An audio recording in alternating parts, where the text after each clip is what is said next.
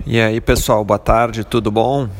Então tá agora sim oficialmente começando o primeiro podcast da versão 2.0 do Podcâmbio, agora em nova plataforma, mais moderna e, e criada de uma forma que facilita a gravação dos áudios em tempo real, quando, quando a gente aqui percebe uh, enfim, que notícias podem ser postadas na hora.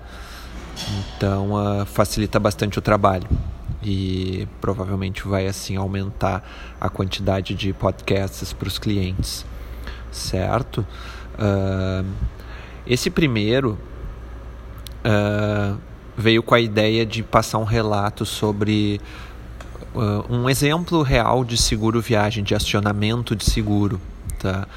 Porque recentemente a nossa parceira April mandou um comunicado interno com um exemplo real de, de outro cliente uh, que teve questões aí de saúde nos Estados Unidos e precisou acionar o seguro, os custos médicos foram muito caros e, e assim extrapolou a cobertura limite, fazendo com que ele, ele desembolsasse um valor alto além da cobertura que tinha. Então uh, é importante esse tipo de alerta porque até está mudando aquele conceito que ah, o, o, o, seguro viagem não precisa, pois eu nunca, nunca utilizei, ou sou jovem, estou com saúde, não vou praticar esportes. Isso está mudando, as pessoas já estão conscientes de que é muito arriscado viajar sem seguro. Só que agora eu vejo que a gente está passando por uma nova um, um, um, novo momento do um novo momento do seguro viagem. Agora é um é, digamos romper uma barreira uh, adicional que é a de não emitir o mais barato né? Tem, tem muita gente que faz a emissão de seguro. Ah realmente vou viajar preciso de um seguro. Aí nossa equipe faz uma cotação com diversas opções de cobertura em tabela comparativa, digamos quatro, cinco diferentes coberturas, e mais da metade olha e na dúvida pega o mais econômico. Não importa o que, que tem, não importa quanto é, eu quero gastar o mínimo possível, o orçamento da viagem já está complicado, uh, enfim, tem, tem muitos custos envolvidos, então eu quero pelo menos ter seguro. Né? E, e para Estados Unidos, o, o seguro mais, mais barato possível, né? a cobertura mínima permitida é 30 mil dólares. Falando em 30 mil parece bastante, mas para o, o, o, país americano e os custos das assistências médicas deles é pouco. Tá?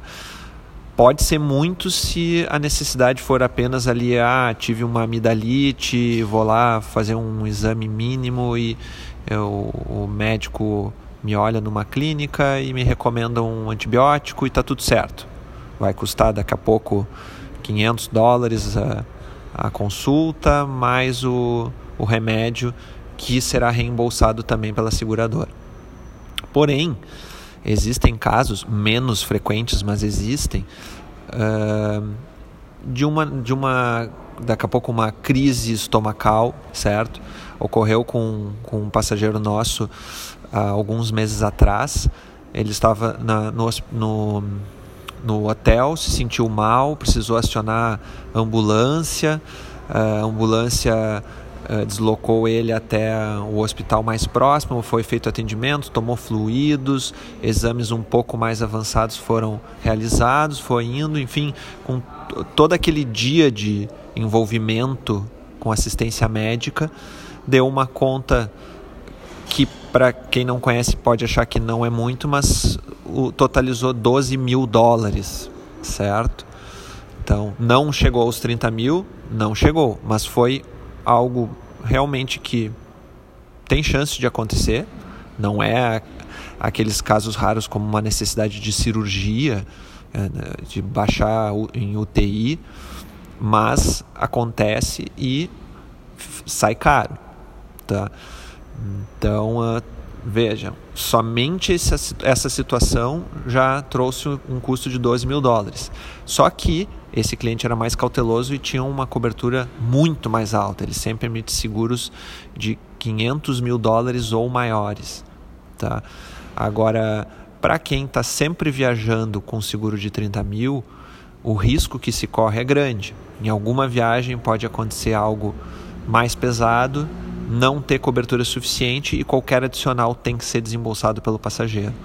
No relato que a April nos mandou, o custo total foi de 32 mil dólares e não tinha o que fazer. O passageiro teve que pagar 2 mil dólares, que nas cotações de hoje já dão aí perto de 10 mil reais. Quando vê é metade do custo lá no metade do orçamento original da, de todo o pacote de viagem. Então não vale a pena arriscar, certo?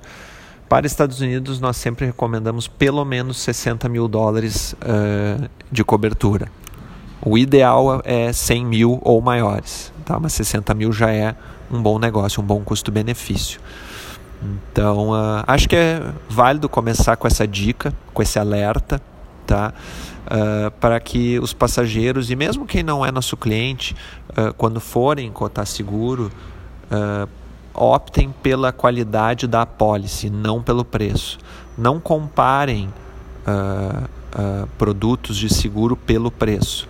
É muito fácil um, uma empresa de seguro de viagem baixar o preço se ela retira cobertura, se ela retira indenizações auxiliares, se, se, se não é por evento, ou se o, o, o total coberto de assistência médica é menor, enfim.